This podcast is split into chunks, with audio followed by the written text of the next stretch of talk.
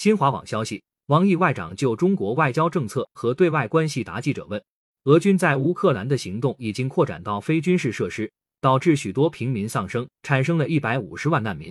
中方是否对此感到失望？中方为何尚未将此描述为入侵？您是否担心中方因拒绝谴责俄罗斯会损害自身的国际地位？中方是否能做更多努力，包括通过利用同俄罗斯和普京总统的伙伴关系帮助解决冲突？乌克兰局势是国际社会当前最关心的问题。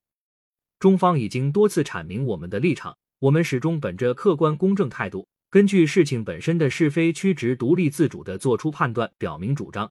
应该看到，冰冻三尺非一日之寒。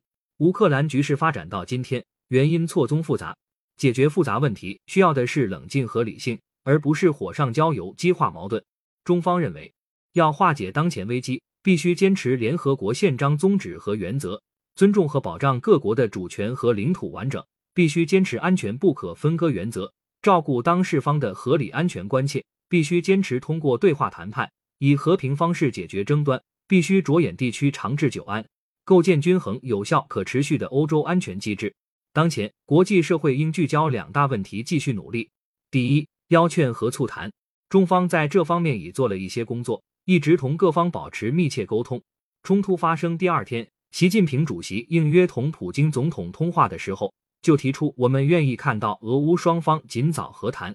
普京总统也做出了积极回应，俄乌双方已经谈了两轮，我们希望即将开启的第三轮谈判能取得新的进展。中方认为，形势越紧，和谈越不能停止；分歧越大，越需要坐下来谈判。中方愿继续为劝和促谈发挥建设性作用，也愿意在需要的时候同国际社会一道开展必要的斡旋。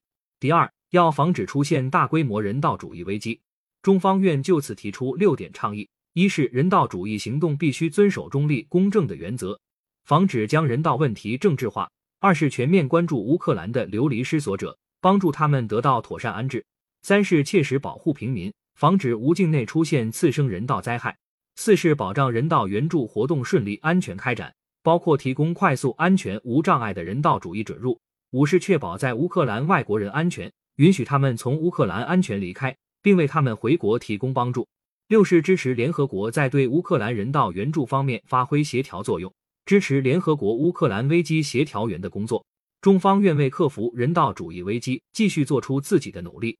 我也在此宣布，中国红十字会将尽快向乌克兰提供一批紧急人道主义物资援助。感谢收听羊城晚报广东头条，更多新闻资讯，请关注羊城派。